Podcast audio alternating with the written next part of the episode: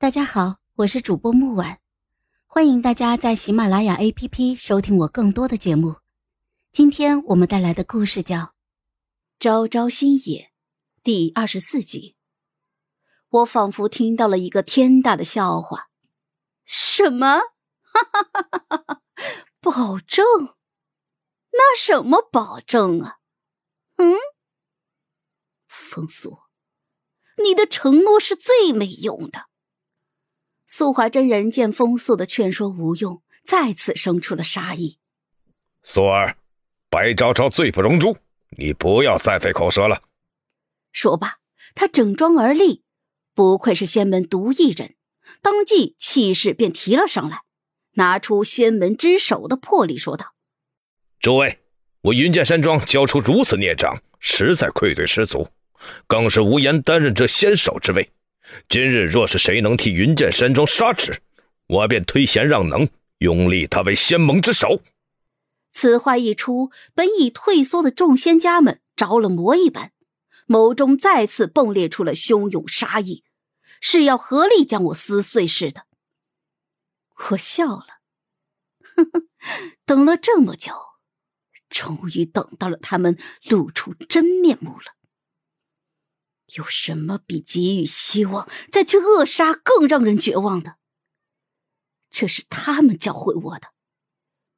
蛰伏已久的青霜剑肃然飞升到了空中，发出万丈光芒，似将夜幕撕开一道破口。以百魔窟的戾气为诱饵，周围怨气邪祟聚集，生成了一个阴厉至极的巨型剑阵。被困住的仙门众家这才意识到。我真正的目的，他们没了先前的嚣张气焰，偃旗息鼓一般在监狱内逃窜着。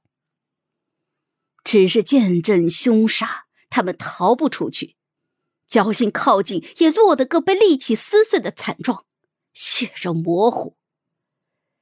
看着这群所谓的名门正派，他们有歇斯底里的、惊恐万状的、嘶喊、尖叫、痛苦呻吟。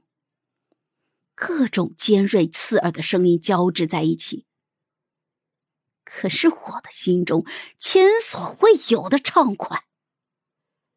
这群人被命运操控着，我不能用自己的视角指责他们的自私和无知，但是他们给的痛苦，我不能够白白的承受。我要让他们和我一样的痛苦，那才算公平。昭昭，快住手！风速怒目欲裂，却不得靠近，只能够死命的捶打着剑阵结界。哈哈哈哈哈！风速，你不用再假惺惺了，我会救苏灵儿的。至于怎么救，我说了算，而你答应我的，必须做到，否则我死都不会放过你们。在众人畏惧震惊的目光中，我徒手化刃，将内丹抛出，渡给了苏灵儿。没错，我要救她，我要用内丹镇压她体内的余毒，我要让天之娇女的苏灵儿尝一尝后半生都活在别人阴影中的滋味。苏灵儿似乎看穿了我的用意，抗拒的同时，只能够倍感羞辱的承受着。最后，愤怒到直接昏死了过去。内丹乃修仙之人的根本，谁也没有料到，明明占尽了上风的我，竟然会这么做。风速似乎被我剖丹的举动刺激到了，在剑阵内直接喷出了一口血，虚弱不堪，却依旧强撑着，不怕死的试图穿破结界。顷刻间。剑阵流窜的阴邪利器撕破了他的身体，刺穿了他的脊梁。看他瘫软在地上，痛苦的呻吟，胸口仿佛压着千斤的巨石，大口的喘着气，却仍不忘挣扎着朝我的方向爬过来。他好像真的很痛苦，眼眶猩红，面容扭曲狰狞的朝着我嘶喊着什么。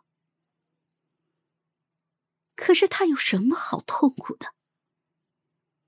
他从未痛彻的体会过失去，而且，就连这条命，他都不会失去。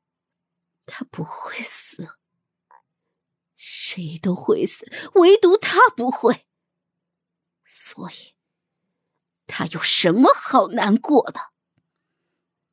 风素曾说他相信命运，那时我不信，也不甘心。但在看到小五的那一刻，我没办法不信。他们都是天道宠儿，可我不是。小五，青桃，我们终究是敌不过天道。可我不敢，万分的不敢。凭什么？我的身体越来越虚弱，灵力在逐渐的消散，施法的剑阵也在失效。剑阵内苟延残喘的人望着我，又目露凶光，似有反扑的势头。